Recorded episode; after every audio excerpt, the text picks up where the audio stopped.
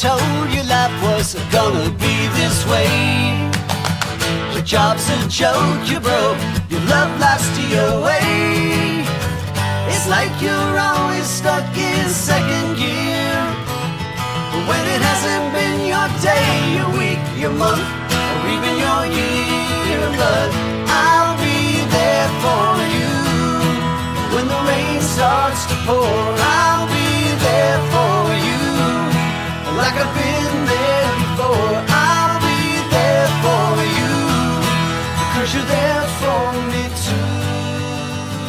Bienvenidos a un nuevo podcast de Cinefiliando con Lando Reyes. Aquí estamos listos nueva vez para hablar de otro tema de, de- del mundo del entretenimiento. Vamos a hablar en el día de hoy de la reunión televisada del Friends Reunion, que bueno, ha sido todo un éxito en HBO Max.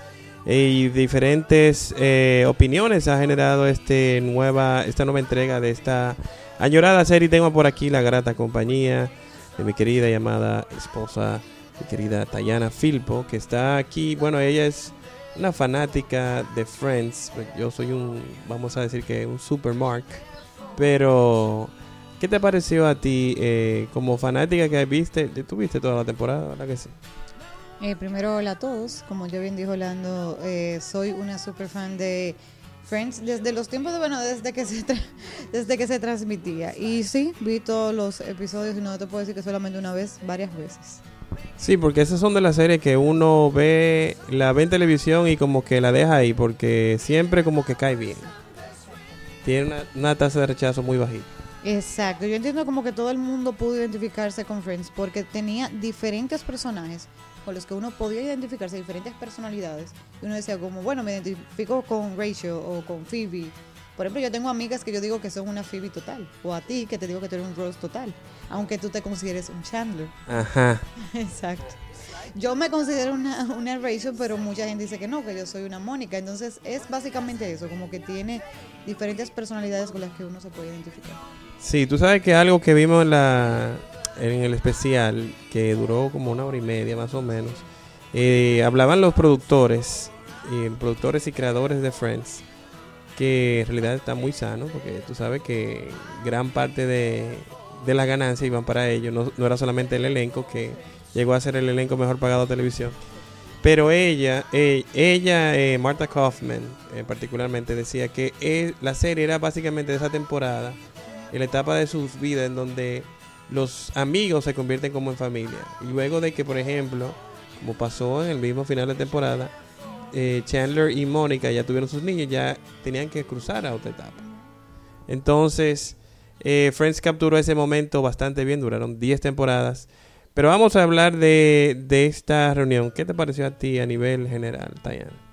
Tú sabes que han habido muchos comentarios, evidentemente tú me estás preguntando el mío, pero no pude dejar pasar la oportunidad de escuchar a algunas personas hablar de que le faltó más, de que lo entendieron que debieron extenderlo más, que después de tantos años uno merecía algo más extenso. Sin embargo, yo encuentro que para mí estuvo bien. Eh, encuentro incluso que fue largo, de, en, algún momento no sé si fue porque estaban redondando, quizás, no sé, porque pudo haber pasado, pero yo encontré eh, desde emotivo hasta emocionante, eh, informaciones que no sabíamos de los personajes, como fue la, la eh, lo que compartieron, yo le voy a decir los nombres de, de la serie para no llamarlos por su nombre personal, por ejemplo, la, lo que dijo Rose de Rachel, que estaban enamorados, aunque tengo que decirlo en personaje, ¿verdad? No lo digo en personaje. Bueno, David Schwimmer y Jennifer Aniston, ellos compartieron, bueno, confesaron que para quienes no saben y no han visto, es un pequeño spoiler de... Vamos a tratar de no hacer muchos spoilers aquí, pero básicamente ellos reconocieron que se gustaban, tenían un pequeño crush y según eh, ellos mismos dicen como que no pasó nada. Yo particularmente no lo creo, para mí ellos sí eh, metieron mano seguro, aunque ellos afirman que cada uno tenían como una relación en, en diferentes etapas y como que nunca se dio. Y lo dejaron así, se quedaron como amigos. Yo sí creo que no hubo nada, como que se respetaron en, en ese entonces. Puede ser que haya, tú dices que puede ser que haya pasado algo, pero, Par de cositas, tú sabes, par de noches. ay Dios.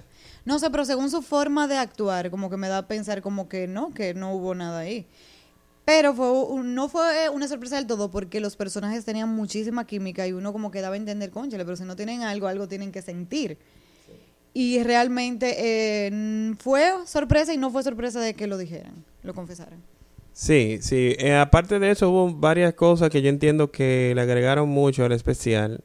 Eh, si quieren, vamos a hablar de lo positivo primero para dejar lo malo de último. ¿Quieren primero hablar de lo malo para entonces cerrar con lo positivo? Yo creo que es mejor así. Vamos, vamos. Sí, entonces, miren, en verdad, a pesar de, yo entiendo que lo que decía Tayana de la duración, yo entiendo que estaba bien, dura como hora y media, algo así, y entiendo que es una muy buena duración para, para un especial de reunión de un elenco. Eh, ellos eh, llevaron, vamos, vamos con la parte mala, Eh, lo que ha dado mucho de qué hablar es el aspecto físico y aparentemente de Matthew Perry, el, que, el actor que interpretaba a Chandler, porque se ve muy desmejorado, según una historia que tú me estuviste compartiendo ayer. Decía que él aparentemente tuvo un procedimiento dental recientemente, entonces parece que eso lo, lo tenía con ese estado físico como, como tan desmejorado, pero... Lo que pasa es que también eh, cabe destacar que él eh, ha tenido situaciones con sustancias, ¿verdad? Y problemas de alcohol, de consumo de alcohol. Y mucha gente asoció quizás esa imagen desmejorada que tenía en, en la reunión, quizás a esto, a una recaída. Pero ayer busqué un artículo en el cual des- desmentía esto y decía que no, que realmente eh, lo que le pasaba fue por situaciones médicas. En este caso, un procedimiento dental en, al que se sometió y que esto lo tenía mal porque tenía eh, incomodidad y tenía bajo ánimo y por esto no casi no hablaba. De hecho, se notaba que en momentos no le ponían la cámara, o sea, no lo enfocaban, no hablaba mucho. Entonces, como que esto generó, yo a mí en lo particular me dio mucha tristeza verlo porque su imagen sí está muy desmejorada, o sea, estamos viendo a un hombre como mucho más Con viejo. 51 años solamente. Exacto, y en comparación a sus a sus compañeros se ve mucho más eh, adulto, viejo, sí. por Muy deteriorado. Entonces, según reportes y entrevistas, según, bueno, sí, definitivamente sí daba pena. En- Según entrevistas y reportes que hemos visto reciente, él tenía un problema tan grave del alcoholismo y su, bueno, abuso de sustancias. eh, no, Específicamente de Bicodin, eh, se sometió a una operación y eh, según lo que explicaba, él al consumir este este medicamento se volvió se volvió adicto y, y bueno. Eso es como, eh, eso le pasa a mucha gente. Creo que Eminem tuvo un problema similar. Eso es, Vicodin yo creo que es como una especie de calmante. Yo no soy médico, pero recuerdo que era algo así. El caso es que él, según los reportes, él no se recuerda de casi nada de las temporadas 3 a las 6, lo cual es algo muy fuerte, porque él aparentemente estaba bien heavy en ese tiempo. Entonces, bueno, según él mismo, él mismo, entonces, No, pero gracias a Dios él desmintió esto y dijo que, que no ha tenido recaída, que es algo muy bueno de, de escuchar, de leer. Y nada, o sea, nosotros nos alegramos, evidentemente, esperando que él pueda estar más recuperado y que uno lo pueda ver con esa jocosidad. Que de, de hecho, de momento, como que se vio esa jocosidad, pero verlo más de lleno en eso.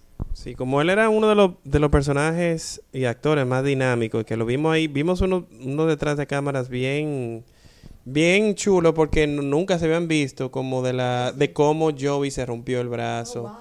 Eh, y diferentes cosas que, pero vamos, vamos a terminar con lo malo para entonces entrar con lo, con lo bueno. Hubo algo que, que vi por las redes que mencionaron varias personas que yo entendí que fue innecesario. Ese, vamos a decir que los testimoniales de la gente hablando de su experiencia con Friends, yo entiendo que ellos podían hacer un poco menos. Eso fue como un poco redundante. Sí, eso fue una de las críticas que yo estuve leyendo en otras personas que hablaron sobre esto. Eh, yo no lo encontré mal porque de cierta forma, por ejemplo, te compartí, de hecho, cuando pasó esto de los testimonios, yo te compartí que hubo un momento en mi vida en el que yo estaba media rebelde y que no sé qué, y como que ver Friends me calmaba, me, me alivianaba quizás ese estrés que tenía en esos momentos, me hacía reír y de alguna manera es bueno saber en qué ayudó a otras personas esta serie, que realmente no fue solo en mi caso, sino que en muchas más. Sí, eh, definitivamente Friends sirvió como eso. Incluso, bueno, tú sabes que yo tengo la costumbre, que me gusta ver algo gracioso antes de dormir. Sí. Y Friends por mucho tiempo fue esa serie, porque yo me recuerdo que yo lo veía en WPIX, o sea, ese canal que ahora es CW, eh, hace mucho, cuando la serie la daban con los años 2000, bajito. Y eh, yo recuerdo que siempre hacía eso y bueno, siempre trato de mantener esa, esa costumbre porque tú te, tú te acuestas como más liviano, más ligero. No, y que me recuerdo que mi suegra, que Dios la tenga en muy buen lugar, me decía, óyeme, es que este muchacho, yo no tengo queja de él, pero esto es eso de la televisión y ese fren. Sí, que, sí, era que lo que pasa es que Friends era, era un poco, yo lo estoy reconociendo que yo era un supermark, pero dije era, ya, ya. Pero Supermark. súper en el sentido de que cuando nos casamos y estábamos viendo la serie porque a ambos nos gustaba, Lando repetía los diálogos, señores. O sea, era una cosa desesperante que yo lo miraba y le decía, no lo hagas más. Bueno, entonces siguiendo con, bueno, en verdad no hay tanta cosa mala, no sé qué más tú quieras mencionar, Tayana, porque yo creo que esas fueron como las cositas que ni siquiera son malas, sino como, como puntos ah, negativos, vamos a decir así.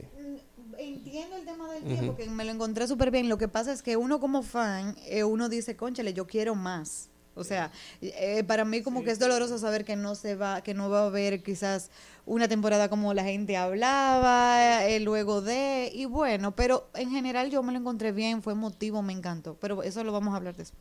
Sí, mira, tú sabes, otra cosita que eso particularmente a mí, como yo sé que esto, mira, esta reunión de Friends tenían tiempo, mucha gente tratando de que se, esto se lograra y no se daba, pero HBO Max y Warner Brothers parece que finalmente le pusieron, le hicieron una oferta tipo el padrino que ellos no pudieron rechazar y se notó eh, hasta cierto punto con los cambios de celebridades que algunos, por ejemplo Lady Gaga, yo entiendo que estuvo bien cantando Smelly Cat con Lisa Kudrow.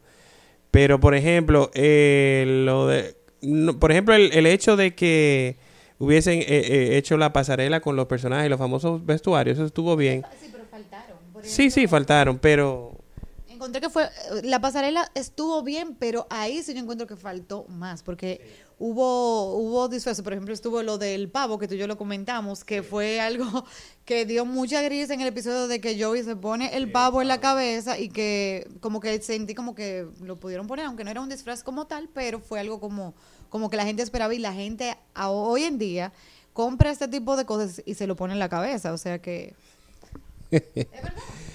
por lo menos, por lo menos, por lo menos no salió Ugly Naked Guy ahí, que ahí eso- hubiera sido terrible, pero... debieron llevarlo. Yo encuentro porque él como que marcó una parte de, de la, de la serie donde uno siempre se preguntaba dónde está o qué va a hacer o era jocoso, entonces bueno. Sí, entonces, pero, pero el caso de que, por ejemplo, ella tenía una figura como Cara Delevingne, que es una famosa supermodelo y actriz.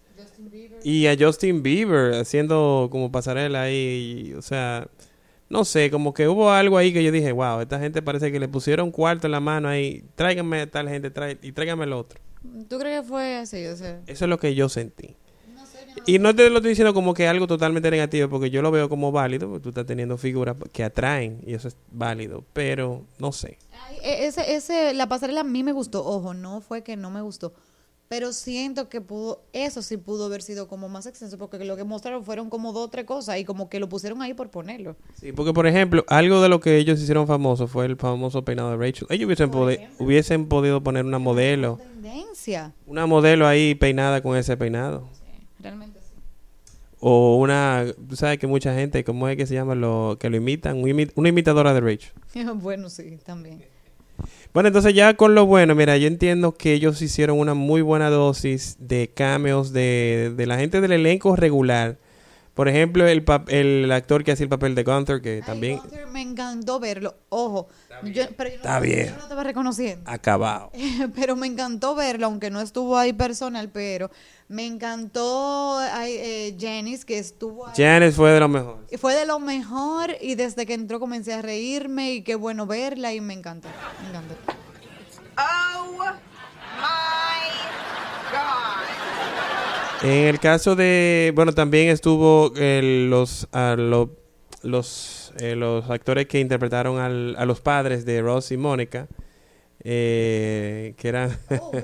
y que también están viejitos, pero ellos ya eran mayores de por sí, pero todavía se mantienen ahí. Yo como que tuve que enfocarme bien para saber que eran ellos, porque evidentemente están diferentes, pero súper bien que estuvieran. En el caso de, ay Dios mío, ahora se me va el nombre, del que era novio de Mónica. Ah, Tom Selleck está igualito, está nítido. Igualito, no, pero estoy buscando ese el nombre de su personaje. Eh, Richard, Richard, Dr. Richard. Eh, Tom Selleck que todavía actúa, está, él es el protagonista de una serie de CBS muy exitosa que se llama Blue Bloods, él es como el capitán, el comisionado, algo así. Eh, de verdad que yo entiendo que los cambios de la gente que era parte de la serie fue un, un punto muy a favor. Los detrás de cámara, los bloopers que ellos compartieron, eh, como lo que decíamos ahorita de, de cómo Joey fue que se rompió el brazo. Haciendo el episodio, ese episodio clásico que mucha gente lo tiene en, en su top 5, que es el episodio donde nadie está listo, que tú te acuerdas que lo hemos visto varias veces, en donde Chandler y, y Joey se están disputando por el sillón.